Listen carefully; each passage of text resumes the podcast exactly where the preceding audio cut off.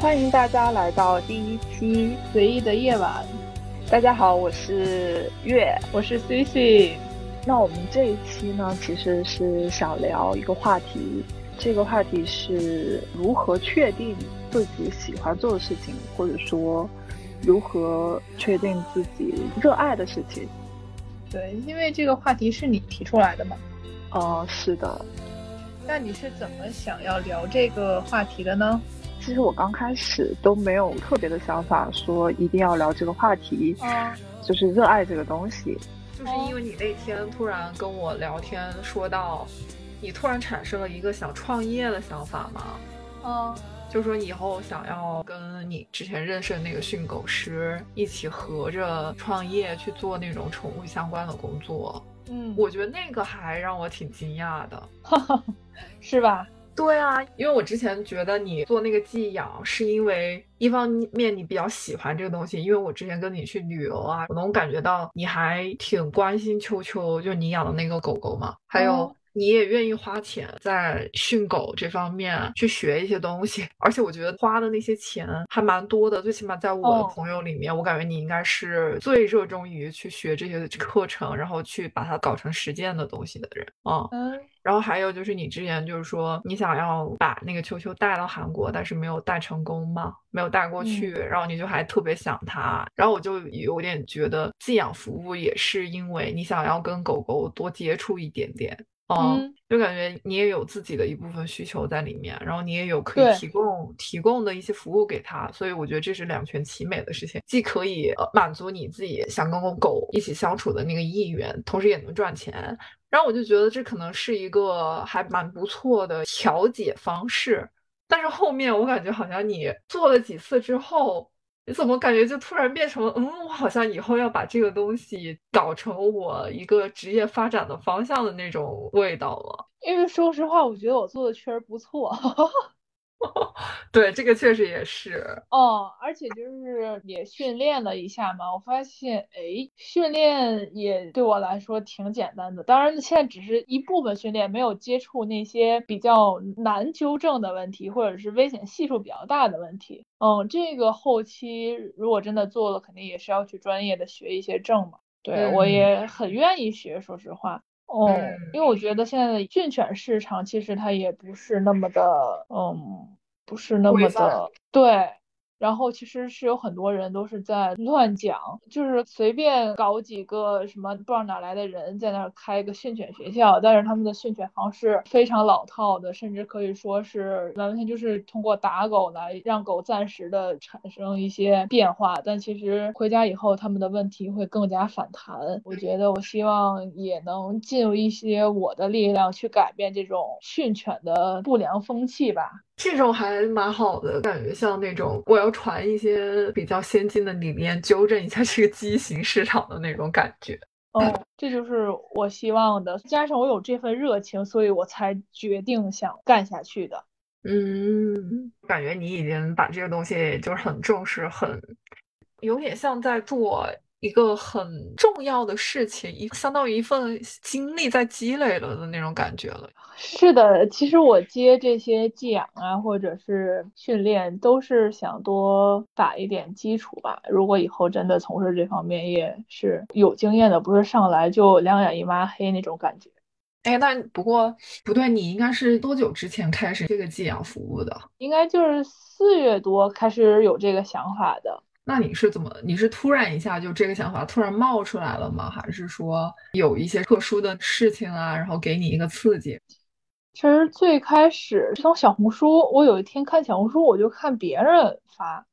就是说什么韩国宠物寄养之类的，然后我就看了一下他们的描述之类的，我觉得他们都是出于。爱好说自己很喜欢狗，所以想做这个。但是我觉得他们并不一定真的有很多什么养宠知识可以支撑他们从事这份工作。说实话，我觉得他们不专业。我觉得他们去弄一些宠物可能是会有潜在风险的。然后我觉得，那我既然说实话，我比较懂狗，因为跟着秋秋去调整它，然后我去上课，我已经有一定的知识的积累吧。然后我就觉得，哎，那我也可以试一下。然后我就下决心说行，那我也，因为我从来没有使用社交或者是像小红书、微博这种软件的习惯，我都一般就是看看，从来没有发过。然后行，认真编辑了一下，哎，发出去，没想到反响还不错，很快就会有人来问，然后就比较顺利的接了两单。就是说实话，一开始在接第一单的时候，那两只寄养，其实我是有精神压力的，我很紧张。说实话，你怕养不好是吗？对，而且那两只狗的健康状况，说实话有点担心。就两只小型犬，一喝水喝一堆，然后老是使劲吸气那样，我就是真的特别怕它们在我这儿出了什么意外。哦，所以其实一开始我很动摇，我觉得把这个当做一份事业做的话，好让人心累啊。就是你要一直去关注他们，你要承担的责任其实还挺大的。嗯，然后接完第一单，我还真的挺犹豫要不要再做的。后来好在他们平安无事的被接走了。就是你的那个压力主要是来自于你虽然刚开始是你觉得你能做这个东西，而且你能比在小红书刷到的这些招寄养的人做。更好的时候，你突然就觉得我也能做，然后你真的就是发了那个东西去做的时候，你接到单了，你其实还是觉得有一些些不确定的，是吧？就是这个不确定，主要是来自于那种你担心你做不好，然后这些主人相信你把他们的狗狗送来了，你觉得万一他在你这儿寄养的那几天或者那几个小时里面发生了什么问题，背负这个责任，你觉得有一点点压力吗？对我不是会担心我做不好，因为我一直都说我敢说我是做的最好的，我就是担心发生一些意外，然后承担的那份责任。对，所以我其实一般都比较小心的，我也不太会让他们和一些陌生的狗玩。首先，我其实不是特别确定这些狗是不是有对狗有攻击性，以及对方的狗，嗯，我还都比较避免的。那你之后就你做了第一两次，你不是说你觉得还挺有压力的吗？然后也有点怀疑要不要继续做。那你后面为什么又开始继续接单呢？因为我觉得怀疑是有怀疑的，但我其实觉得大面上没有问题。我觉得我还是愿意去继续做尝试，然后就去调整。哎，这些时间我怎么分配？我怎么在弄好他们的同时，然后调整自己的心态，然后在接下来的接的单中就调整自己的状态嘛。哎，发现其实没有那么大的压力，然后如果有什么问题，你及时跟主人沟通，嗯，就还好。那也就是说，其实感觉正反馈比那种你担心的部分要多一些嘛？对，就算他们生病了，对吧？那也不是说都是我造成的，可能是因为他们长期积累。如果有问题，我就带去医院不就好了？嗯，还是有很多那种狗狗，你送来了之后，那些主人对你的评价还是挺满意的。对，嗯，对。因为我确实也比较负责嘛，然后你遇到了一些什么危急状况呀，你也能处理好。比如说你说什么啊，送去医院啊，还有跟它的主人沟通，就是感觉这些东西可能是一些意料的东西，但是你好像也能解决的时候，你就觉得你也能够胜任这个东西了。是的，就是我觉得一开始还是自己给自己的压力太大了。首先人得放轻松。可能才能去更好的完成你接下来的工作，但我觉得你这个还蛮好的，跟我有点不太一样。嗯，就是我能感觉到你刚开始你是有一个还对自己蛮高的标准的嘛？嗯，你想要做好，然后你觉得你也能做好，然后你做好的话，你你有一些标准。我能感觉到他，他可能是比一些那种业余做这个的人，或者是出于兴趣做这个的人要高一些。是，对，然后你就会有一些担心啊，也有一些压力。虽然有压力，但是我也就是去做了。对，哦。就是说，哎呀，虽然我有这个压力，我也有一些担心，但是我还是想试试。感觉就是那种你想要去做这个事情的动力，好像大于你对这个东西比较担心的那个部分。对，我觉得这可能就是热爱吧，因为我喜欢狗，所以才愿意顶着这份压力去继续接单嘛。然后随着自己的调整之类的，也慢慢就解决了这些。当然，我其实现在在接每一单的时候，我还是会有一定的担心吧。毕竟，我就觉得这份是一个承担责任的工作。嗯，就感觉这个其实还不太一样，因为你开始做了，然后你还得通过这个东西得赚钱嘛。嗯，啊，而且也不是你自己的狗，其实你确实是拿了别人钱办事儿，你就是要对他的这些东西要负责，跟你自己养狗，那感觉还是不太一样。对，非常不一样。不过就是跟他们建立感情，让和他们熟起来，其实也很快。对，这个比较好。你比如说，你带他们去散步一下，哎，你陪他们玩一下，你们很快就熟了。其实，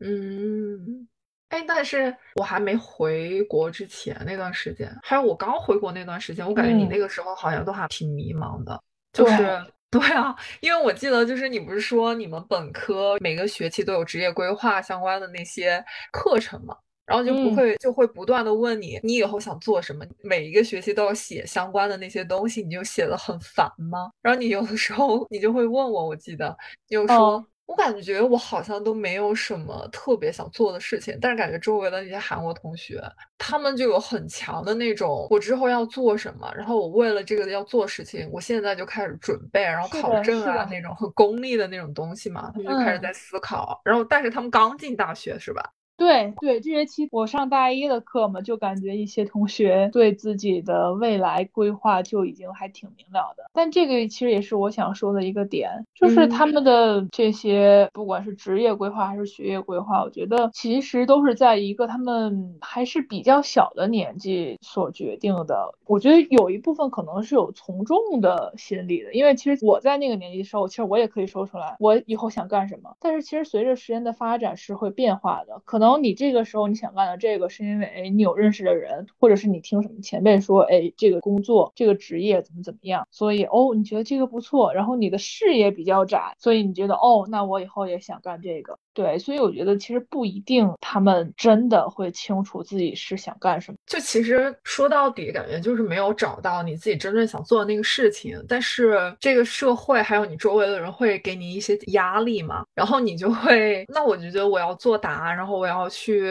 做一些什么事情的时候，我感觉很多时候就感觉有点从众，或者是这个主流的社会他想要我去做什么，那我就先去做，或者是按照这个去追求。因为我按照主流的走的话，大部分人都不会觉得这是一个差的选择。对，嗯，我也觉得哦还不错，哎，这小孩儿小小年纪就有一些规划了，就会觉得很好。嗯，这一点感觉韩国跟中国还蛮像的。嗯，而且我感觉韩国这一点好像更胜一些。对。因为他每年都会有一个爱之实践，就是让你写一些什么，这个学期你干了些什么，为了你以后想要的工作做了什么努力，哇之类的。嗯，以前觉得写这个挺费劲的，现在就很轻松的写完了。但我感觉这个其实也有点好处，它就相当于是从大一一进去就开始 push 你，然后去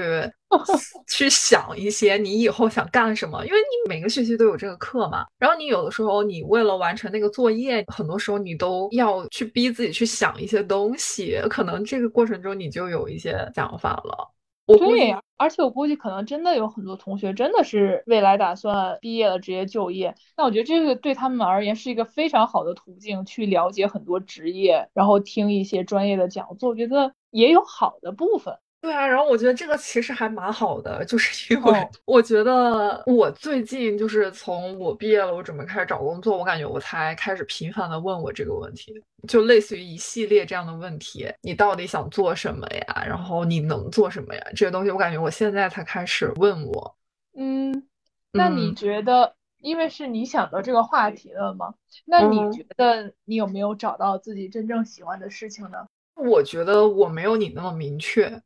但是我有一些方向，其实我感觉这个还不太清楚应该怎么说。但是它有一个阶段，我以前在本科还有读研究生的时候，我感觉都没有特别特别的清楚，就是说我以后一定要干什么，或者说我就喜欢这个，我以后就要这么干。但是。我有一些偏向嘛，就比如说我之前学设计的时候，我觉得我对这个设计不是很感兴趣。但是我学了一些跟市场啊，还有概念创造相关的一些东西，我觉得我好像对这方面比较感兴趣。然后我就想着，我研究生以后我不读设计了，我要换一个专业，然后都跟市场还有内容创作相关的东西，我就来读了嘛。然后读了之后，感觉有一些还蛮喜欢的那个部分的。但我感觉我也没有那么强的意愿，说我以后要把这个东西当成一份工作，很正常。就对啊，然后就是我感觉我对这个好像有一点点好奇，反正我就去学了。但是学了之后也没说我以后就做这个东西。但是我感觉我当时申请研究生的时候，我周围很多同学他们就是目的性特别强，但是我看起来我觉得也蛮好的。他们从刚开始申请研究生之前，他们就会有很强的信念，就是说我以后就干这一行。就比如说我们那个系有专业分区嘛，然后我学的是广告宣传相关的，隔壁的那个是电视广播相关的。我就记得我跟那些电视广播相关的那些同学聊天，他们好多都是说我以后就是为了干什么综艺、干什么节目企划，然后我才来学这个的。他们毕业了之后，确实也就是往着这方面去了嘛。我就觉得我当时还挺羡慕他们那个状态的，因为我觉得他们知道他们有那个方向，而且我觉得他一直在往他那个方向在前进，在 push 自己往那方向走嘛。但我感觉我就是一种，我好像对这个东西还有点兴趣，但是也没有那么坚定的一个状态。然后后面毕业了之后，我之前没有想得很清楚，这个东西开始找上我来了。但它其实更多的是一个外部的冲击，因为就是有一种你现在毕业了，然后你马上要找工作了嘛。但是你找工作，你到底找什么呢？其实我感觉我之前没有特别想清楚过。嗯，但其实我跟你说的，不管是你的状态，还是你说隔壁同学的状态，我觉得都很正常。他们说已经有自己很想干的职业了，然后并且为了这个职业真正的在学专业相关的东西。但其实我觉得他们可能也不一定是真正的热爱，maybe，而且他们可能会随着时间的流逝，可能也会转行。我觉得可能不用为了这种暂时的工作，或者是为了找工作这种而担忧，都很正常。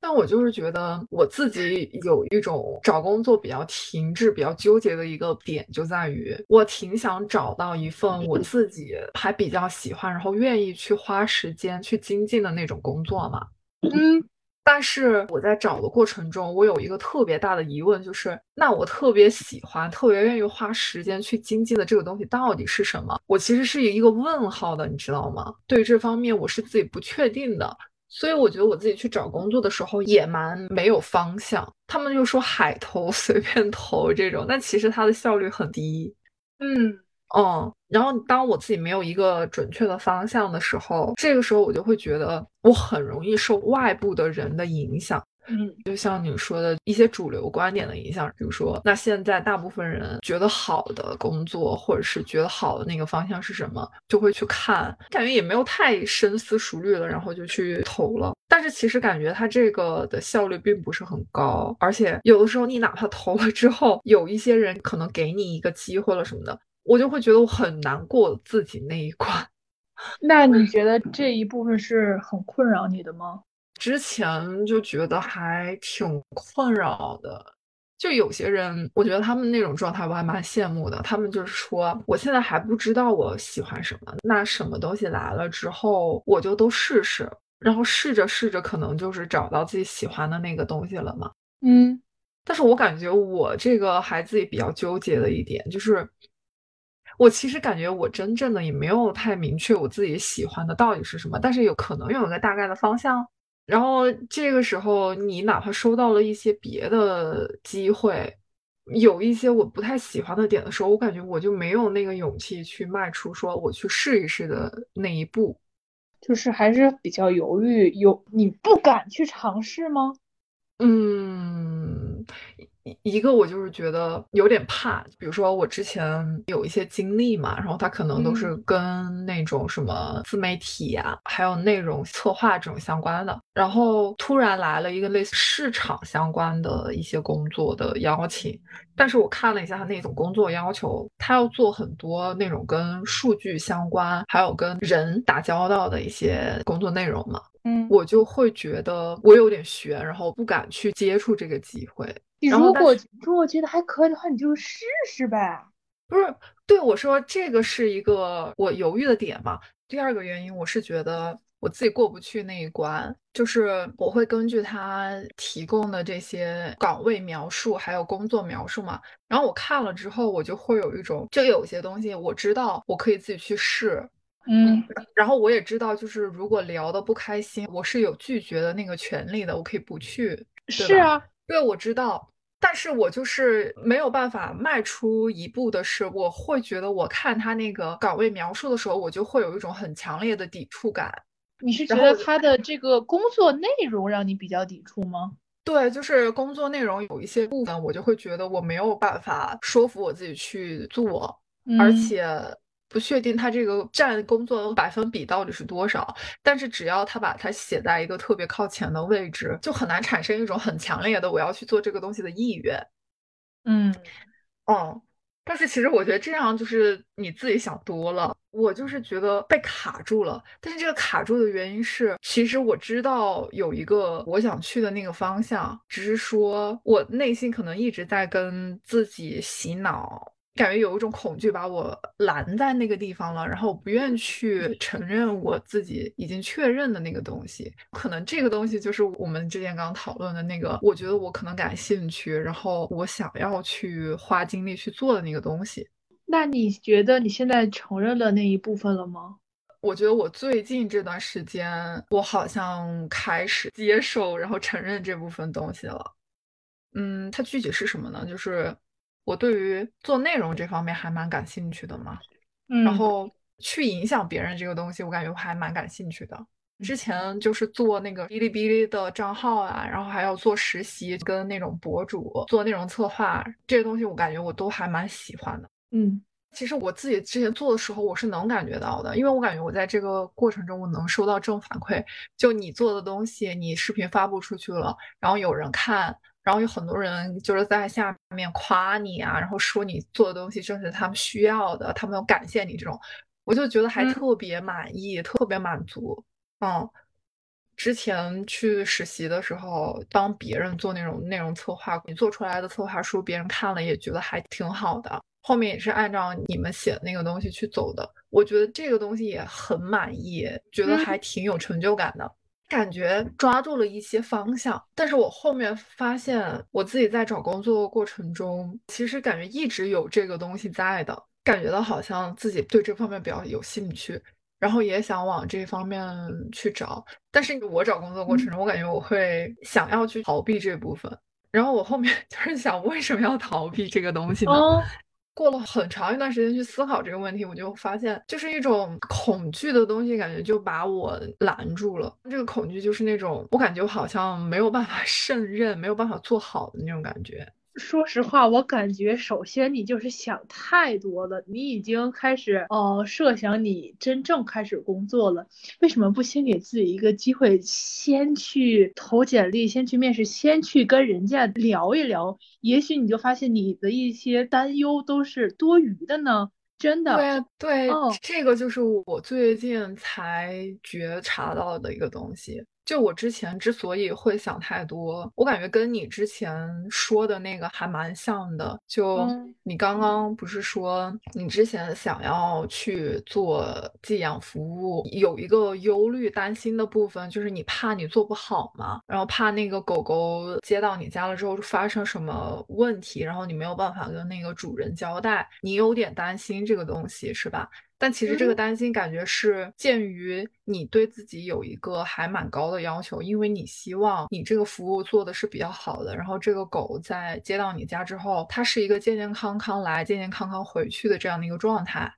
啊，然后你希望它来了之后，它的行为比它刚来的时候有更好的调整，你有这些期待在嘛，所以你才会产生一些担心。我的那种恐惧的点、担忧的点，跟你这个还蛮像的。我觉得我有一个期待，就是我希望我能做好。不一样的是，我这个担心不代表我不会做，而且对对，我对其实狗我没有期待他们会有一些行为的改变，因为他们就在我这儿待一段时间。如果是那种加了费用需要我调整的，那我肯定会要求他们去产生一些行为上的改变。对。所以可能我觉得你就算是有担心，就是带着这份担心一起去尝试，怎么样呢？这个点就是我想说的这个点。我最近就是感觉到，这就是一个心态上的差异。你是那种虽然有担心，但是你可以带着担心去行动、去尝试的这样的一种态度，对吧？嗯，对，但是我之前第一是想太多了，就会想很多种，我万一这个做不好呢？万一我之前的那些经历虽然有一些成就，但是可能你换了一个平台，换了一个公司，换了一个产品之类的，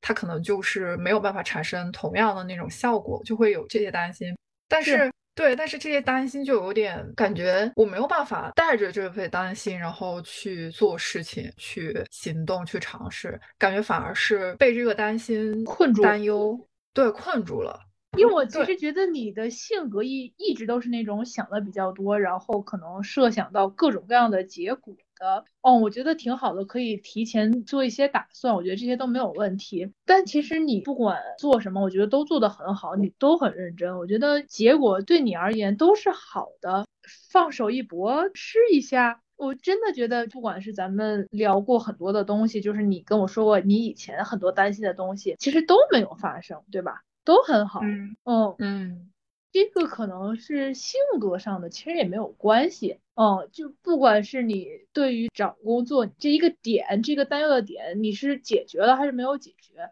我其实真的都相信你会找到一份非常好的工作，也会在工作中有非常优异的表现的。嗯，但这个其实我知道，就是我之前也跟你说过嘛。嗯，我觉得我最后肯定是会能找到一份还不错工作，是的，对，也做的很好的。但是就是我感觉我现在卡到的点就是我不敢去尝试，然后不敢去就先把自己丢进去嘛，就是那种我先做了再说。我感觉我之前的一种思维习惯就是我得先想明白了，然后再开始行动。对，嗯。但是问题就是在于我一直 想不明白，然后就会一直被卡在这里。其实那也没有关系啊，那你就用这段时间再好好想想，你把你自己的思路捋顺了，没准儿你找工作真的如鱼得水。对，但其实我是觉得我现在已经思考差不多了，然后我觉得对我更重要的现在这个阶段是，我去先把自己丢到那个环境里面去。哦，同意。然后感觉就是要改变一下我的那个思维模式，因为我之前的思维模式是我得想清楚，我得确认这个东西一定是我想做的事情了之后，我再去找机会，然后再去尝试嘛。但我感觉我现在是 摸到了一些些大概的方向，那我就是先按照这个方向去走一走，看一看，然后再调整。就感觉我先去做了，然后再慢慢微调微调，再把这个方向给校正的那个感觉。对呀，我觉得很好，先去试一试嘛。而且我觉得有很大的可能，你在试的过程中，反而慢慢真正找到了你喜欢的事情。我觉得这是很正常的，过程其实是最重要的，而不是说，对吧？对，我觉得是这个。但是你知道吗？就是我现在想法跟我两三个月前的想法，它其实是有个转变的。嗯，我之前根本就不是这样想的，就是我感觉我还是得想清楚了，再去开始行动。我感觉我现在产生这样的一个转变的原因，我发现有一点还蛮重要的，就是你现在你处的那个环境，还有那个环境中的人，给予你支持的这些人，他们的态度，还有一些想法，真的还挺会影响人的。就是两三个月之前，我其实感觉那个时候我自己也有一些隐隐约约的那个抓住的方向嘛。就是刚刚跟你说那个方向，但是我感觉我在跟我周边人反馈的时候，我爸妈、我同学，还有我那些朋友，嗯，我家乡周围的那些亲戚之类的，嗯，他们问的时候，我感觉我会给他们透露一些大的方向，比如说我会说，嗯，我想做这个东西，它可能不在体制内，啊，大概是干一个什么什么样的工作，我跟他们说了之后。我会发现，我收到的一些反馈是质疑的，他们会觉得我有一点点想的太天真了。因为我还没有开始嘛，然后我就跟我周围的一些就感觉在社会上生活了还蛮久的那些所谓的有经验人士聊了之后，他们给我的这些反馈都是不太正面的，不太支持的，甚至他们很多人都会提示我说，你的第一份工作很重要啊，然后你一定要好好的想清楚，你没想清楚的话，你之后变就很难。我就会觉得我自己就会变得不太确定了。就会怀疑我这个东西它到底是不是正确的，但是我会想到你之前说你要做跟宠物相关的那个副业，嗯嗯，你刚刚准备开始的时候，你不是来问过我吗？然后你还跟你妈妈和你爸爸说了这个事情，你收到反馈应该都还算比较正面的，对吧？对。而且我其实我记得以前跟你聊过这个问题，就是你说可能你的很多亲戚或者是一些同学朋友，就是对于你的一些想法不是那么的认同，觉得首先不管就是你就业或者是其他方面，可以不用跟他们讲这么多，而且他们给你的反馈其实可能也不重要，反而会影响你做出一些决定，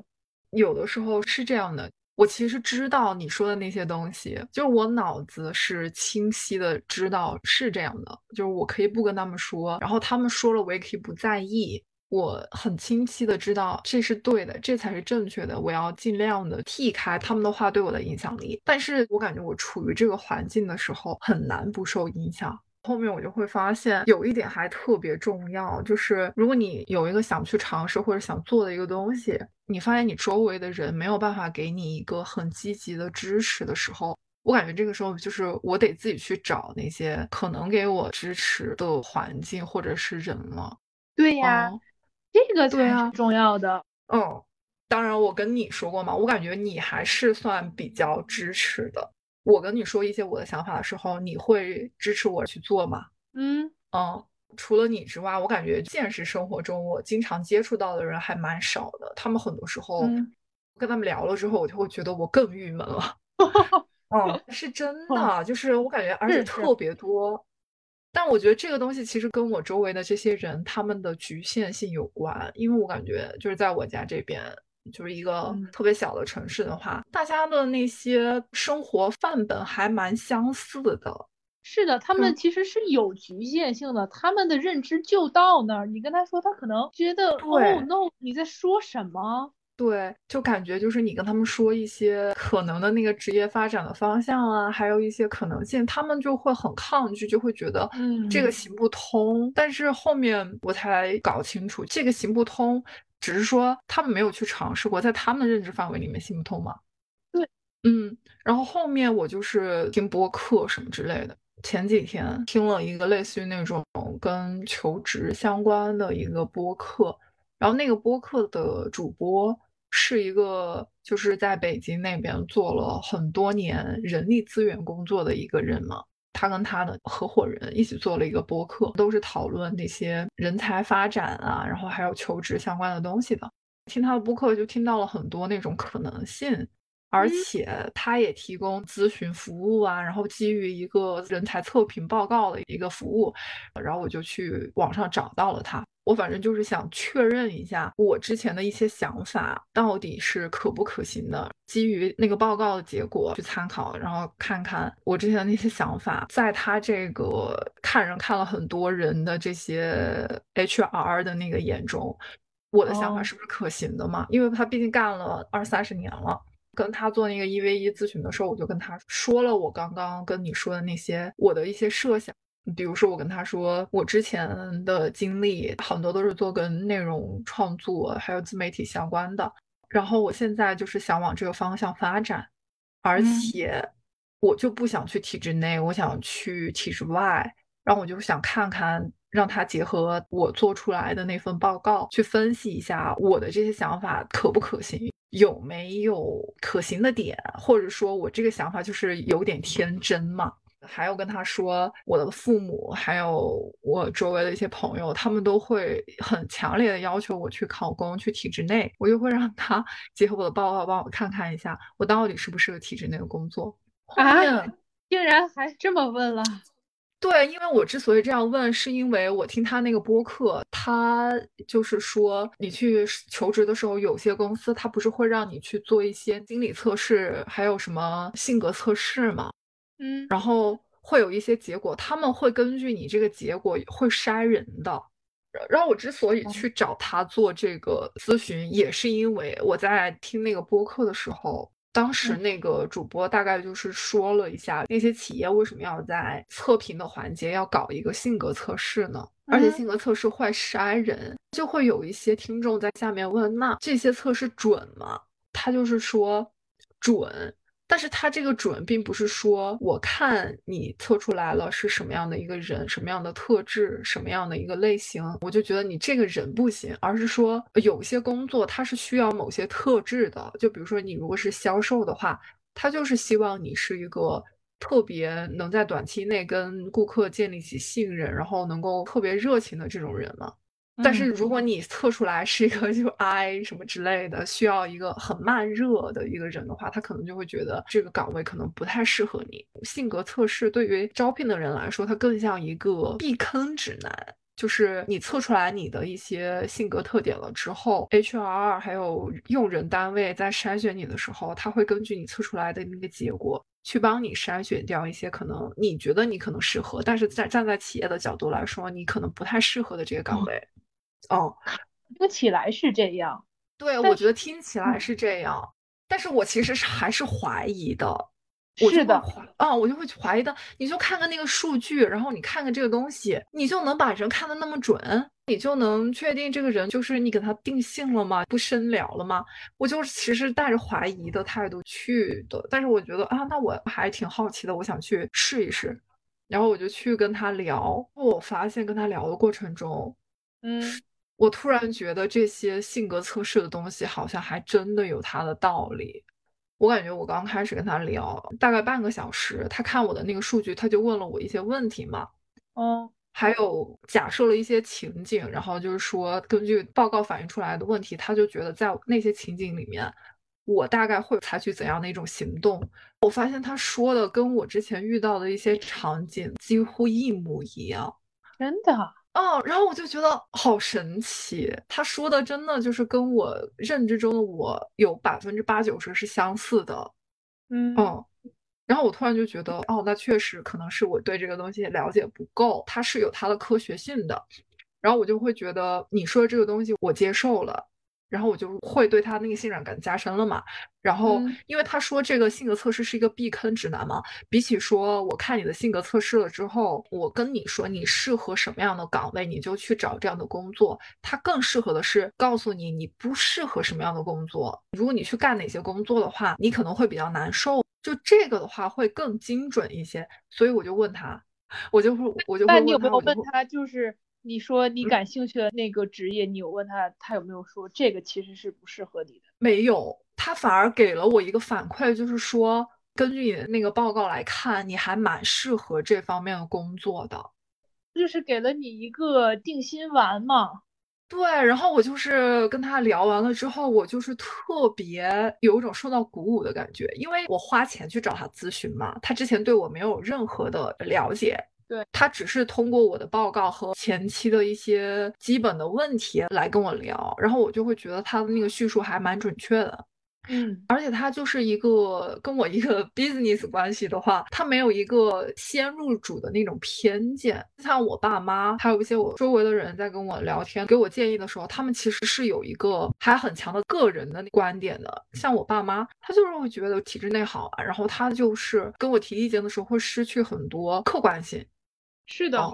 然后他们就会觉得我跟你聊天，我其实就是想要说服你去考公的，所以你跟他说很多体制内的不好的点，或者是体制外的好的点，他们都会无视掉。我就会觉得他作为一个跟我没有什么亲戚关系啊，然后对我之前也没有特别了解，然后他也没有一个先入主的那个立场的人，他会更客观一些嘛。而且他自己是在企业干了很多年的那种 HR 的话。他也有在体制外工作的那些经历，然后也看了很多不同岗位的那些人，我就会觉得他的意见对我来说是更具有参考 性的，也更专业一点。是的，嗯。然后我就问他，我就说我有两个特别想问的问题，就是第一个，你觉得根据我的报告来看，你觉得我是适合体制内的工作的人吗？他看了之后，他就说：“实话实讲的话，我觉得体制内的工作并不是最适合你的工作。嗯，但是如果你真的要往体制内去做的话，你应该也能做得不错。因为，哦，嗯。”他就跟我说，从你的那个报告上来看，其实你还挺喜欢去做一些新的东西，然后需要一些新的那种刺激的。你不太喜欢那种一成不变，然后枯燥执行类的那种工作。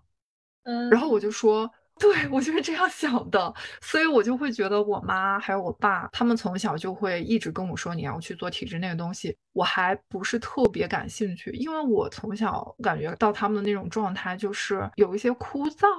就你把你的那些东西弄完了之后，你可能很多年就是做好这一块儿就 OK 了嘛。对，我觉得我不是特别感兴趣这种东西，所以我就会觉得我不想去。对呀，所以你其实很了解你自己呀。我其实之前之所以不想去体制内，我自己为什么不喜欢它，我其实我还蛮清楚的嗯。但是周围的环境还有周围的人跟你说多了之后，就会受到一些影响。但这个受到影响，并不是说我觉得体制内的工作多好，然后我被影响到了，而是觉得我现在还不确定我自己真正想做什么。那万一我在这个状态下，说不定体制内对我来说是一个更好的机会，然后我如果错过了之后，可能这个机会就对我来说不是特别容易了，就会有一种我担心错过某些事情的那种心态在，你知道吗？不会的，你是暂时，又不是说以后你想做这个就没有办法做了。你说这个就还有一个会给我的反馈，就是我在体制外的话，变化的可能性会多一些。比如说我可能干个一两年了之后，我觉得这个方向不是很适合我，我换起来会比较容易。我可能换一个公司，然后换一个方向，我有那个变动的可能性嘛。如果你进了体制内的话，它这个还比较难。嗯。嗯，我之前就有这样的一些判断，还有一些分析，但我不确定这些东西，我想的是不是太天真了。然后我就去跟那个人确认嘛，跟那个咨询的人确认，我就会发现之前想的一些东西被证实了。从那个报告上来看，还有他跟我聊天来看，可能真的不是适合我的那个方向。我突然就觉得我心里多了一份确定性。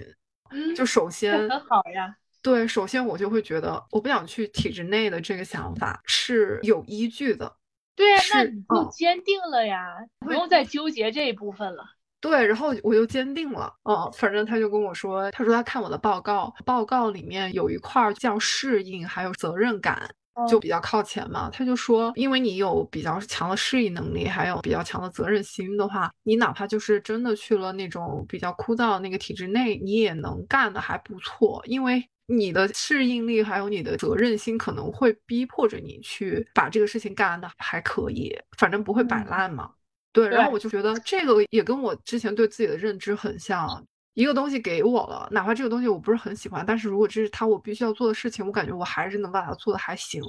嗯，但是这个体制内你不是早就不想？对啊，我就是不想弄嘛。但是我之前你知道吗？我不想弄，然后我每次跟我爸妈说我不想去，然后我爸妈后面就会马上问，那你想去干嘛呢？这一点就会把我问倒，你知道吗？因为我我自己也不知道我真的想要干嘛，只是说我可能有一个模糊的方向，而且我也不确定我在这个模糊的方向上到底适不适合。我就觉得，我一旦我不是很确定，然后周围的人还一直在说，那你自己都不确定的话，你觉得你能干好吗？你就会给我一种怀疑，就会觉得那我自己可能也没有那么自信了，感觉就会被卡住。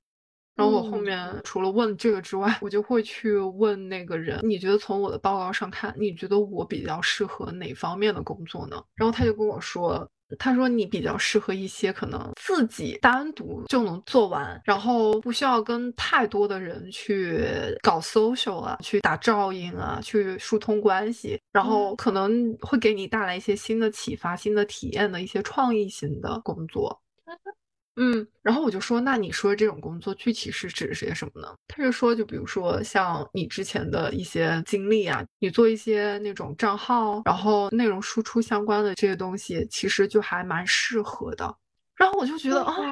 那这个不就是跟我之前大概的一个规划还蛮像的？只是说我之前不敢，会觉得我有能力去做吗？我会不会适合？突然被一个人告诉我，我的那些猜想好像是很有道理，然后也蛮值得去试的时候，我就会觉得啊，我突然有了方向了。是啊，所以其实你本来一直就知道你自己喜欢什么和不喜欢什么，可能你就是需要另外一个更权威的人士来告诉你，其实你是对的。对，结束了之后，我有想，其实我会觉得我就是花了钱买了一个人站在我这边的那种感觉。那就值了。你看我，我跟你，我不花钱我都肯定你。你看你省了一笔钱。还不太一样嘛。对，因为人家其实是权威的，你需要那份肯定来帮助你在未来职业上的对对，然后我就会进入嘛。是，而且他当时也跟我提到，他看我的报告，他也会说，我从你的报告上看，你是一个特别喜欢思考、特别喜欢想东西的一个人，但是就是有的时候就是想多了会钻牛角尖儿，然后就是哦，然后有的时候想太多了，不敢去行动，但很多时候是你要去行动了，然后慢慢去调整方向的这样的一个过程。对呀，我一直想说的就是你先做，你会在你做的过程中慢慢找到你喜欢的事儿。嗯，对。然后我就会觉得他又确认了我之前的一些猜想，我就觉得还蛮准的。我搞完了之后，我就会觉得，其实很多时候你要从一个不太对的那个环境中跳出来，还有一些不太对的那种人的影响圈里面给脱离出来，可能才是一个比较好的方法。因为对呀。对呀，因为我会觉得我之前周围给我的那些影响都是，就跟他们聊完之后，我会更郁闷嘛，然后会更怀疑我的选择。这次就会觉得啊，那我就是要去找一些我跟他们聊完了之后，我觉得嗯，我心情还不错，然后我更坚定了的这些人，跟他们去多聊。我聊完了之后，他当时还给了我一个建议，他就问我你现在在哪里？我说我在湖南。他说那你有没有想之后想要去工作的城市？我说我还挺想去上海那边的。然后他就说那我告诉你，就是你如果在湖南想找到一个上海的工作，就是你不去到那边去找的话，还蛮难的。他就说：“我建议你直接去到上海那边去，就把自己先丢进去那个环境里面，然后再去说。因为你现在在家里的话，其实那个家里的状态特别不适合去干正事儿。我其实 对真的，我真的会觉得有的时候你在家里要去做东西的话，它其实那个感觉不太对，就是会有一种很自然的懒散的那种状态就出来了。所以有的时候会去咖啡厅啊什么的嘛。”会去咖啡厅、图书馆这样的地方去转换一下，有效率会高很多。我就觉得他说这个也是坚定了我的一个想法，因为我之前也在想，我要不要就直接去那个当地去找工作。我之前只有这个想法，但是我没有说我真的要实行嘛。跟他聊了之后，我就会觉得他说的也有道理的。哦，我跟他挂了电话之后，我就跟我在上海的那个姐姐打了电话，我就跟他聊这个事情。我跟他聊的时候，我又收获到了一个支持。我姐姐她也挺支持我去这样做的。对呀，哦，那你有没有打算去上海呢？就是目前计划中，我就是准备去啊，先去那边去找。对呀，其实说实话，我觉得你的想法已经很清晰了，那接下来就做就好了。嗯，对啊，很好呀，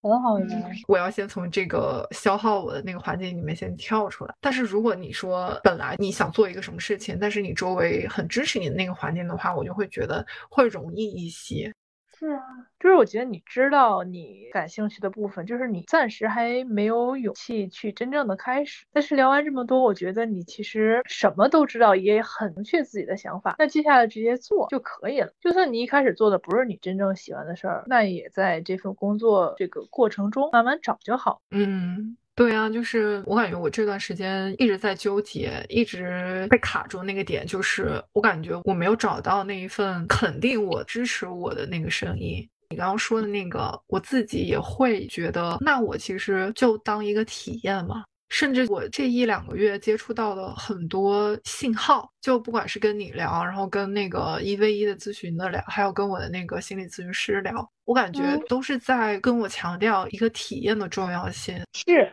嗯，一个体验，还有未来是一个不确定、可以变化的一个场景，大家都在强调这个东西。然后我其实也能感觉到，就是这个东西很重要嘛。但是就是感觉好像没有那个勇气，没有谁来告诉我，我真的可以这样做。跟我特别近的人，每天跟我在一起生活的那个人，他们都不是这样的，就是感觉会把我往回拉，会告诉我你那些体验的那个东西都不现实，然后都有点太理想化了。其实我觉得这个也可以是咱们下次聊的一个主题，就是我们和家长关系。其实我觉得跟他们确实还挺微妙的一些点。嗯，就我觉得就是我感觉我们的父母有一些特点还挺像的。父母的一一种共性，我觉得是，对，会有一些共性，而且我会发现，我们这个年龄大小对应的那些父母，好像有一些行为都还挺像的。对这个点，咱们下次再展开好好聊。嗯，我感觉比较深刻的一点就是，如果你要说你要找到你自己很喜欢的那个方向，你说的那种热爱的那个东西，还蛮重要的一个条件就是你周围的一些环境，还有周围的一些人，可能会需要给你一些正反馈。如果你一直处于一个给你一些负面反馈，甚至打击你的那个环境或者关系的时候，我就会觉得你哪怕找到了一些方向，还有一些热爱的那个可能性的时候，感觉都会怀疑自己，然后都会把这个可能就是热爱的那个火苗给熄灭掉。对，找到合适的沟通对象比较重要吧，和一些愿意去支持你的人比较重要。当然了，其实任何人的支持都没有你自己坚定的那颗心重要。做自己才是最重要的，勇敢去追随你喜欢的东西吧，对吧？嗯，你不用再犹豫了，开始吧，尽快动身去上海。是的，可能就下周吧。很好呀，很快了。是，可能对我这种人来说，确实把自己先丢进一个环境是更好一些。对，而且你看你在上海还有亲戚，怎么说也可以帮你更好的适应系统。对，反正就是你有什么想要聊的呀，遇到什么困难了，还是有人跟你疏导一下，聊一聊天什么的，我觉得还蛮好的。对呀，那聊完有没有感觉少了很多担忧呢？也不是说少了很多担忧吧，就反正就是更坚定一点。那太好了。我很期待你开启你的上海新生活吧，可能就是你到了那个环境，然后慢慢一点点的，哎，找到了自己喜欢的，然后也顺利的开始了工作，然后随着你这个职业往前推进，然后你慢慢也开始在上海自己租房子，我觉得其实也都很美好，在一个新的城市。对我感觉之前的状态是一种恐惧要大于期待的状态。会觉得那种未知的东西，它带给你的一些不确定性，还有恐惧的那种东西，要大过你想要去做一件事情的那个动力嘛。但是感觉现在有一点点对调过来了，虽然你还是有些不确定的部分，有一些怕的那个部分，但是感觉想去做一件事情的冲动，或者说那个意愿，要大于担心的那个部分了。而且就会有一种，我感觉我自己找到了一些更偏向正反馈、更支持我的那些声音，有他们的那些支持，还有确认了之后，我就会觉得，哦，我好像可以带着我那部分的不确定性，还有那部分的担忧和恐惧去做一些事情。是的。哦，还蛮重要的，我感觉就是 正向的这个东西。我感觉我不是那种通过一些打压呀，还有一些质疑，好像就可以产生动力的那种人，反而更需要一些支持。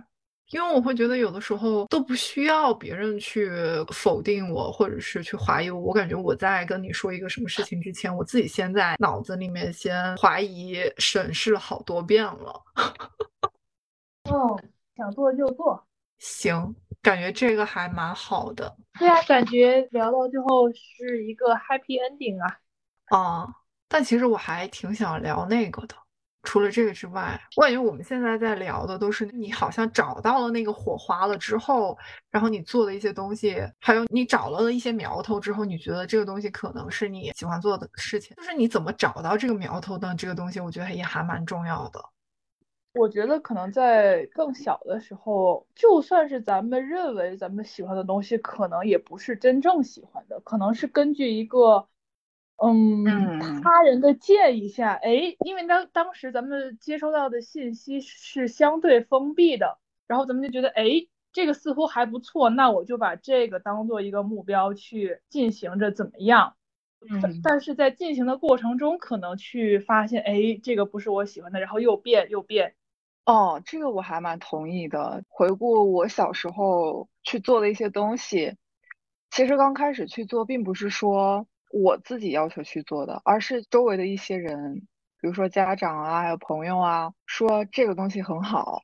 啊，嗯，啊，说学这个东西对你以后有好处，或者说你去学一学，他们建议你去，然后你就去了。但是你学的过程中，感觉就会出现一些问题，就比如说有的东西你学了之后，你就会觉得啊，这个我好讨厌，我坚持不下去。但有的东西又隐隐约约觉得我还蛮喜欢的。但是就算是蛮喜欢的东西，根据着你具体的那些情况。它可能也会发生变化。就比如说，我从小不一直学美术吗？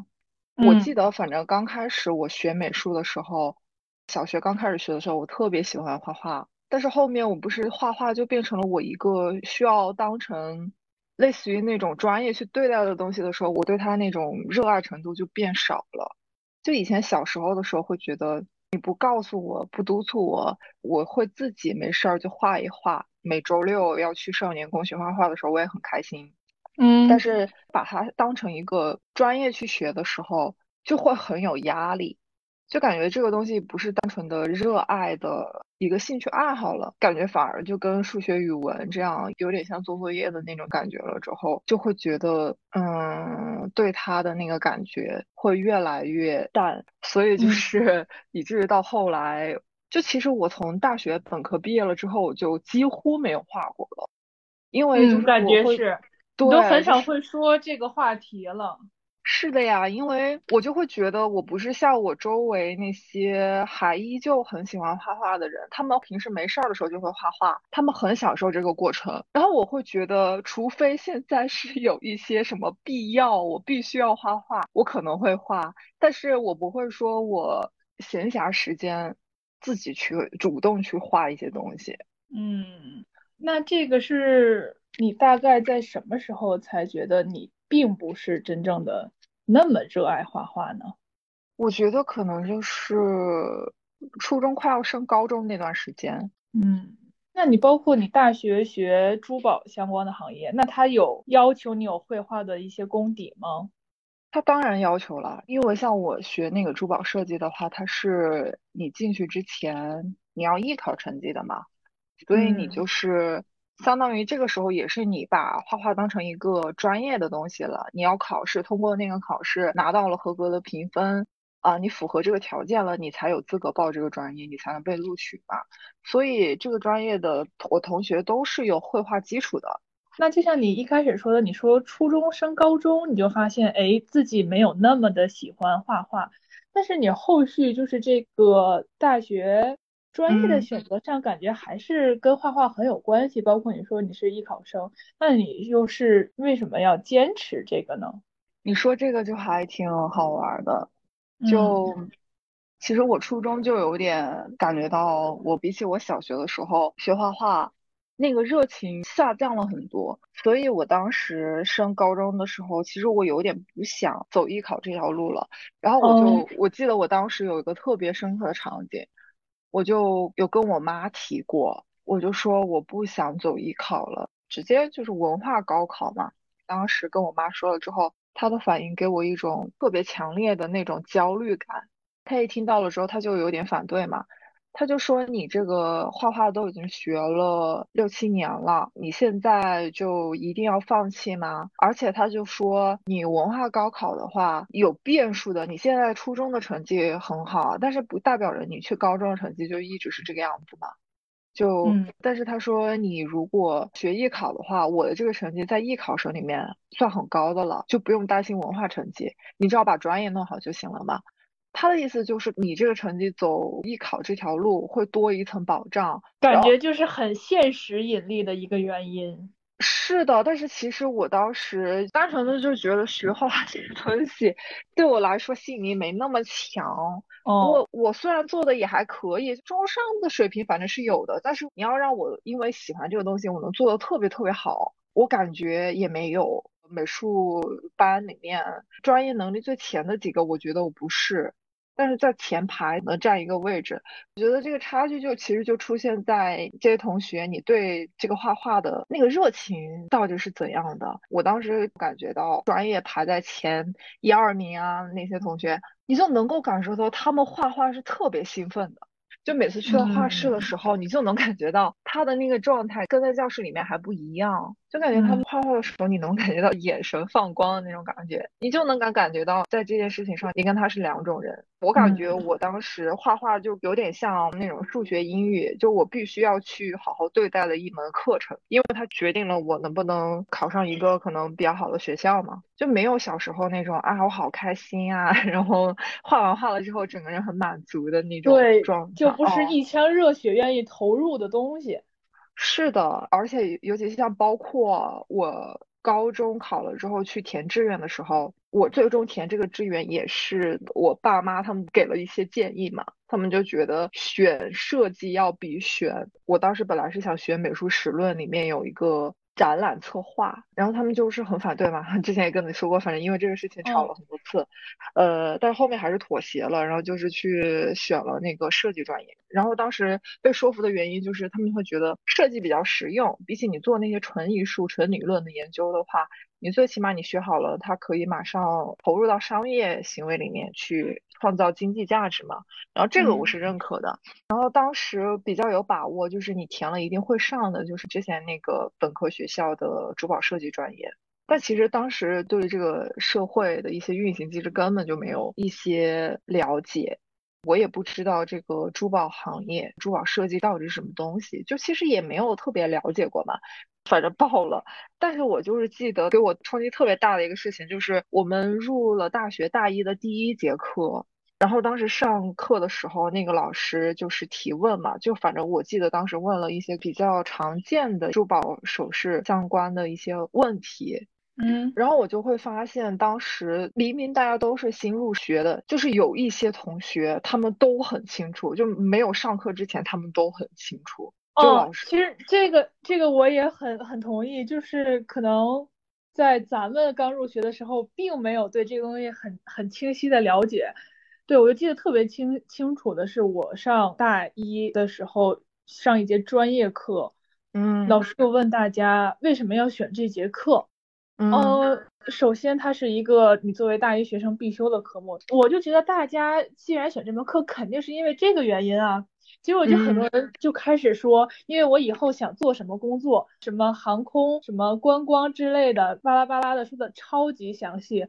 哇！我就觉得当时我就觉得特别受到冲击，这明明是大一啊，你竟然对你的未来有这么清晰的认知，哇！我甚至当时我都不知道这个专业到底都要上什么课，啊，就觉得人跟人这个差距吧。对我跟你的那个感觉很像，就是我会觉得我对这个专业它到底是研究什么的，它到底是做什么的，要做些什么，我是完全是懵的啊，我根本就不知道。但是我就会发现有一批同学，他们很了解，很清楚。我刚开始的时候会以为他们可能就是提前做好了功课什么之类的嘛，到后面一起学习啊，一起交流，我才发现他们是真的喜欢这个东西才来学这个东西的。我印象很深的一个同学，他应该是从很小的时候他就很喜欢他妈妈的一些首饰啊，然后还看了很多首饰设计还有珠宝相关的一些书籍，看了很多。就从小一直看，我感觉就是我们来的时候，大家都是一张白纸，但是他在进入之前，他其实有了很多的知识储备了，而且他这个也不是谁强迫他去的，是他自己完全自发去了解的。然后我就会觉得有点震惊，从他们身上感觉到一种热情。然后我当时我记得大概在大二大三的时候，我当时就有一个很明确的瞬间，我就觉得，我虽然现在学的是珠宝首饰专业。但我觉得我以后应该不会从事这个专业，就最起码不会直接从事珠宝首饰设计师这个职业，因为我会觉得我没有很强的那个 热情能够长期做下去。就我当时就很明显的感受到了，哦，这个东西对我来说是个任务的话，我能把它做的还不错。但是你让我把它做很杰出，然后对它很有热情的话，我觉得这个东西对我来说还蛮难的。但是对我一些别的同学来说，这个对他们来说就特别兴奋，他们就很开心啊，然后设计啊，嗯，他们就是那群还一直热爱珠宝设计的人，然后他们现在也还在这个领域在深造，然后现在也是在一直在做设计嘛。嗯，对，所以其实我想了几个点，就是说怎么去确定自己喜欢的事吧。嗯，对，先说一下我对于就是这件事情一个想法的转变吧。嗯。就是在我上高中的时候，有一个姐姐，她在法国留学，然后学的是酒店管理，并且就是在这个领域里面工作，呃，可以说是做的非常好的那种人。然后就听他去描述这个行业，他的工作多么的丰富多彩，当时让我觉得很向往。哦，但是嗯其实我在那个时候，我觉得我接触到各种职业信息的渠道特别少。我当时可能就知道很普通的，就是像我爸妈那种在公司里工作的人，或者是一些特别大众的职业，对这个觉得哇，好新鲜呐、嗯，然嗯后我就觉得，哎，那我也对酒店管理专业很感兴趣，甚至说我只是因为羡慕他，觉得他那份工作很有趣，所以我觉得，哎，那这也是我喜欢的东西。哦，嗯所以我就想学这个专业了。另外一个原因就是，我觉得国内的高考或者是我所处的那个高中，对我来说是很无聊、很乏味的。就是在这种双重原因之下吧，就决定出来留学。但我觉得当时我的内心是并不知道自己是不是真的喜欢这件事儿。嗯，我也并嗯没有做一些特别深入的研究去了解酒店管理专业它到底它的职业细分是什么，它的以后的真正的工作是什么，我也并没有去了解。哦，所嗯以就来到了韩国。那咱们就先上语学院嘛。对，然后呢，当语学院大家都在说，哎，我要申请什么专业，哎，很犹豫的时候，我就 能特别笃定的说出我要学酒店管理。但是我觉得，就算是我特别笃定的说出这句话的时候，我觉得其实是存在一部分我是在欺骗自己的那种想法，我懒得去探索，我懒得去找，懒得去想，懒得去研究什么才是我真正喜欢的，就是只是觉得那个是个还不错的东西，我可以试试。哦，这样，嗯对，这种想法对我来说可能有持续了两年左右吧。嗯对，但是我觉得对于一个小孩儿来说，十七岁的小孩儿来说，选专业这件事儿本身就是很困难的。嗯，然后呢，那就是已经走到那种地步了，那就选了。在酒店管理和观光里面，就是觉得观光它可能包含的知识更多，以后未来的就业更广泛，那然后就选择了观光专业。然后就是随着这个时间的流逝吧，在大学里学了一年，我就完全清晰的认识到，哦，我不喜欢这个专业，这个专业和我想干的好像不太一样。你是具体哪些部分让你突然感悟到，哇，这个好像跟我想要的东西不太一样，我好像没这么喜欢它？哪些瞬间有那那种瞬间吗？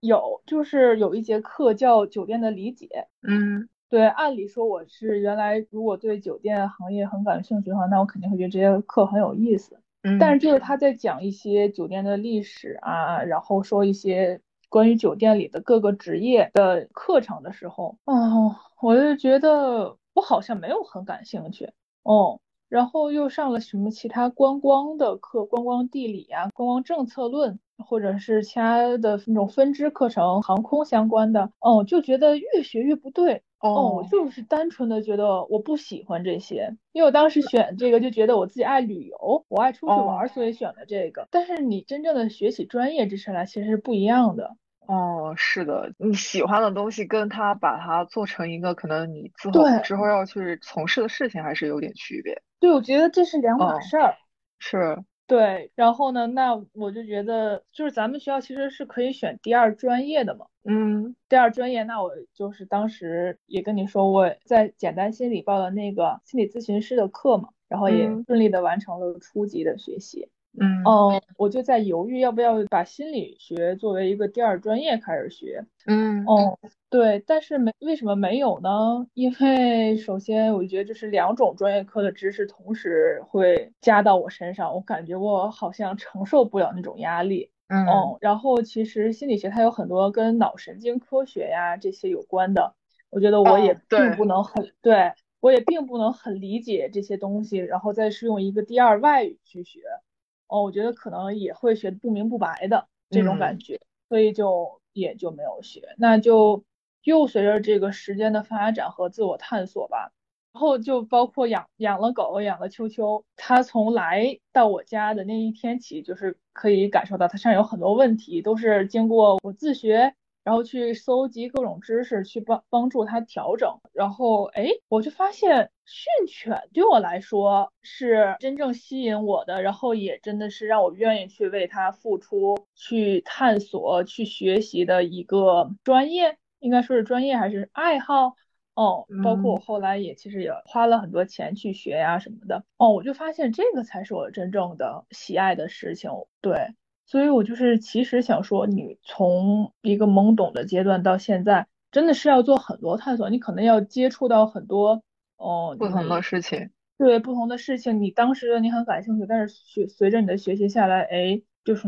嗯没有那么热爱，就是一个我觉得是一个不断自我探索的过程，就是要花很多时间的。我感觉你刚刚说的过程很像我先可能经过一些外部的因素的影响，我去先去选择做了什么事情，然后我在做的过程中，我突然察觉到我到底是喜欢他还是不喜欢他，能察觉到我喜欢一些部分，讨厌一些部分了之后。我好像就对自己的呃认识进了一步了。那比如说，呃，对，如果我讨厌他的话，我感觉我就会想要去尝试别的东西了。对，所以我觉得可能比较重要的东西就是先要去尝试，觉得哎对什么感兴趣，就要先去试，这个过程更为重要。我觉得，嗯，对。你之前在正式养狗之前，应该也没有过那种想法，说，哎，我可能训犬跟宠物行为调整这这方面可能是我比较喜欢的东西，我以后想要去尝试一下。以前应该没有过这种想法吧？只是说可能是自己真正养狗了之后，发现了各种问题，然后你自己试着去了解，在了解的过程中，觉得你自己还挺会做这个事情的，而且你比较享受，也愿意花钱。对。以前是从来没有想过我会干和宠物和狗有关行业的，从来没有想过。哦，养狗这件事情让我的思路更为开阔了。但是你小时候就还比较喜欢猫猫狗狗？嗯，喜欢，一直都很喜欢狗吧。但是家人一直都是很拒绝嘛，他们就说谁来养？等我不在家的时候谁来养？对，哦，这样，在我。对，就是可能求了他们很 很多年，有一天我妈终于说好吧，那你养吧，哦，终于被我这种精神感动了。那你妈肯定没想到，就是因为养狗，可能你的之后的一个人生的道路、职业发展的道路都变了。哦，对，其实我昨天睡觉前我还在想，我就是觉得养狗这件事情很神奇，它绝对是改变了我的人生轨迹的。嗯。嗯，包括可能性格方面都让我有了很大的变化。我就记得很清晰，就是我刚养狗的时候，哦，那个时候可能是十九岁、十九二十岁的样子。就是有一天不知道秋秋，我是教它什么，我是教它什么动作还是什么吧，就是它不会，我就觉得很生气。其实小狗它根本就不懂你这种生气的原因。然后我当时的行为表 现就是在家里使劲关门，哦，就是很幼稚的那种行为，然后不理他那样，哦，就是非常的像个小孩儿。但是后来通过学习吧，我就要去不断的调整我自己自身的性格，让自己变得稳定。哦，我觉得这个是养狗带来的好处吧，哦，也让我真正的觉得自己长大了。嗯。你在那个过程中，你其实也觉得自己一直都是在进步的，不仅能把狗训好，然后自己一些问题，比如说情绪问题啊，也会有一些改进，是吧？对，一定的，包括可能就是说为人处事这些都有进步，因为我本来是一个在外面不会跟陌生人说话的这种类型，但是可能哎养了狗以后，大哎大家都养狗，聊一聊，我觉得哎这件事对我来说也没有那么的困难。哦，我也就哦，你说这个确实，就我发现养狗遛狗的人，经常就是在遛狗的路上就会跟陌生人突然攀谈起来了。我前几天还看到，就 是在街上走，然后有两只那个大型犬的主人，他们都在遛狗，然后碰到了，其中有一只狗就开始往另一只大型犬身边走嘛，就就牵着它主人往那边走。然后那个主人看到那个狗往那边走，他就知道可能他是想要去跟那个狗玩还是什么的，然后他就跟着走了。走了之后，我就看到那个两个主人就开始攀攀谈起来了，就明明是陌生人，就是说，哎呀，你的狗啊，哎呀，你这个宝贝好可爱呀。然后他们两个就在那里哦 开始聊东聊西，我觉得就很神奇。是的，是的。哦，假如说你自己走在路上，肯定不会突然跟一个陌生人说这说那的。对，哦，就有些人会，但是我觉得我们俩应该不是那种人。是 是，对，所以养狗嘛，就是还是很好玩的。哦，也怎么说呢？感觉应该感谢秋秋，它是一条问题犬吧，能让我去关注到训犬，去走上犬行为调整这条路吧。假如说它是一个一来就特别乖，各没有各种问题的狗，那我肯定不会去学这些了，我估计就每天抱着它傻乐了。也是 哦。哎，那我还挺好奇，有一点你刚刚说的，就你中间不是有段时间对心理学很感兴趣吗？但你现在估计对心理学应该也还是依旧感兴趣的。是我还是会去看，对，但是就是说不会再有说把它作为一个职业选择的方向了。哦，因为我知道我可能会学不好一些部分，我也不想说在那儿浑水摸鱼的混。把这个东西混下来，对，因为我觉得这个以后你要去接来访者的时候，我会觉得有一种欺骗的感觉在里面。哦，因为我觉得这份工作它责任其实很大的，因为他可能接的部分来访者他可能状态没有那么好。假如说有什么你自己就本身模糊不清的部分，以后在应用上，我觉得可能会有危险。哦，我觉得我不是那么专业的人。再加上后来就养狗了嘛，又往那方面去探索了一下，感觉那个我更加的有信心，所以我就把这个就没有再当做一个考虑的范围来了。哦，就把它当成一个还比较喜欢，然后一直会关注的事情。对，就当成一个小爱好吧。嗯，对，对吧？就是说还是要自我探索，自己不断的去尝试。对，我觉得可能对于年轻人来说，就他有很长的时间可以去自我探索、去摸索，对吧？嗯，我觉得这也不是一个着急做决定的东西。但是，就是有的时候我会觉得，就是这个社会给人的感觉就是，就是很急，是。嗯，会有一种不给你自我探索的空间，或者是你有想自我探索，周围很多人都会暗示你，你不要折腾了啊，会有那种感觉，你 真的会有，我是感觉到会有一些那种环境上的压力。是，就比如说你说，假如说要读研，那你大三就得开始准备，对吧？但是你就确保你在这一两年的过程中，你的想法不会变吗？你就真的确定读研是一个正确的选择吗？就我觉得这种选择，啊，时间性很强，就是感觉逼着你一定要在某个时间去定下一个你未来的方向。啊。我之前在读本科的时候，我也有碰到一些学妹，她们从大一进来，她就说我以后要考研。就大一的时候就说她要 考研。当然，如果你是你自己经过深思熟虑了，然后你觉得这个就是一个很好的路，那我觉得也蛮好的。但是如果你自己没有经过一些探索和自己的验证，只是因为周围的人说考研很好，然后你就觉得你要考研，其实我会觉得你在大学的四年中。会浪费很多，你可以试错，对吧？对，可以尝试更多事情的。哦，就我感觉这个就是有一种社会影响力在里面，就是它大方向，哎，大家都读研，我觉得它这种就会影响很多人，他可能真的不知道读研是为了什么，他就在读。哦，我觉得这样就会少他很多的自我探索。就像我说的，我想学酒店管理一样，是它是有一个自我欺骗性在里面的，你就可以偷懒。就可以不去想你之后真正要去干什么，让你喜欢什么啊。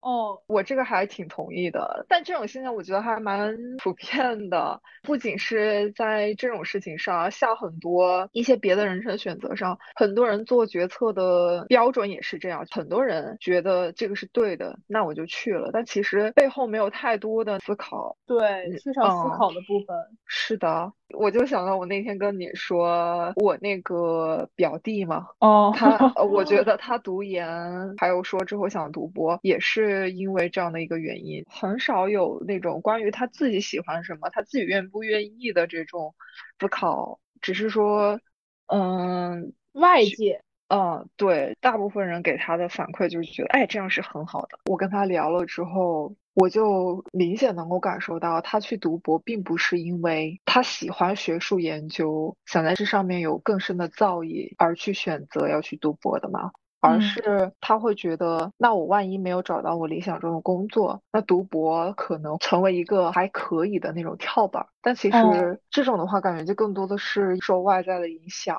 不是他内在的觉得 我很喜欢这个东西，觉得我还很愿意做这个事情，我愿意为他花更多的时间。嗯，哦，他做这个决策的大部分原因，更多的是一些受外界的因素的影响。因为他有很多假设嘛，万一我没有办法在现在这个阶段获得一个满意的工作的话，我就要怎么怎么样，或者是他周围的很多人跟他说，你如果去读了博的话，你会怎么怎么样，就都是一些外界的驱动，不是他内在的驱动。对他这个决策没有那么的纯粹。你说一定要说百分之百纯粹，我就觉得其实有很多情况下他也很难，只是说。他现在的这个决定，就是感觉他自己从内在出发的那个点几乎没有，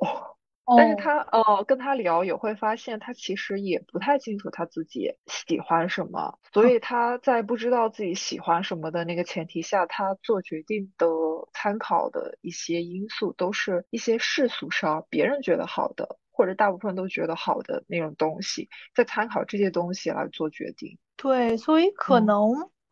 我觉得很多人他在做决定的时候，都不是说真正的出于自己的意愿、自己喜欢的而去做决定的。对，所以我觉得可能自己做决定这件事情，对于很多人来说都是很困难的。嗯，对对，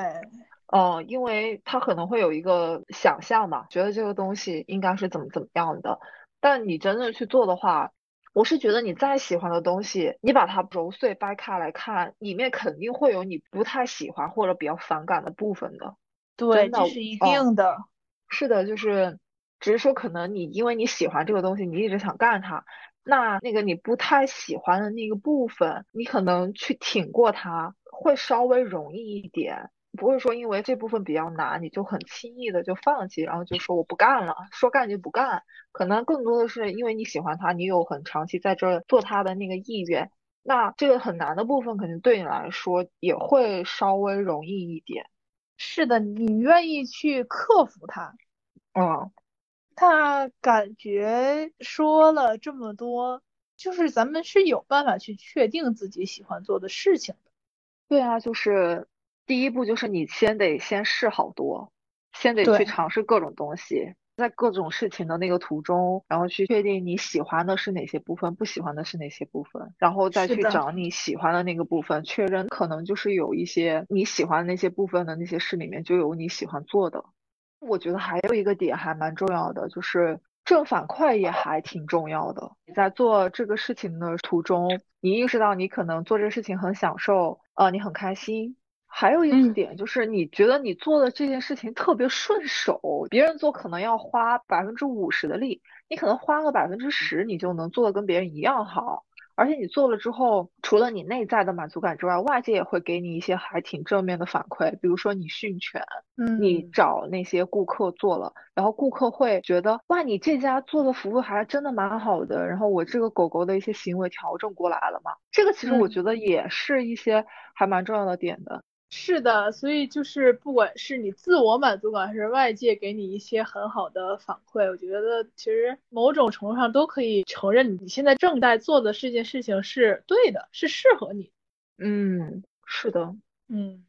而且我觉得在日常生活中捕捉你感兴趣的那个部分的习惯也还挺重要的。因为我之前没有意识到，嗯，但后面我就是看书的时候。有些书的作者他会建议你去做你日常生活中的记录，我觉得这种记录也是一个比较好的帮助你去探索你自己喜欢的事情的很好的一种方法。它具体是怎么怎么做呢？就是你去花一段时间，比如说一周的时间，然后你就去记录你每天干的事情，但是你记的话就是记得要稍微详细一点。就你干了一些什么事情，然后干这些事情的中间哪个部分让你觉得很兴奋或者得心应手，干完了很开心，哪个部分又让你觉得干完了之后很花精力、很排斥。你一旦记得比较多了的话，最后再总结，你就会发现这些你喜欢干的和不喜欢干的东西之间可能会有一些共性。就比如说，我记得他举了一个例子，就是说他在工作的时候就是要做很多工作嘛。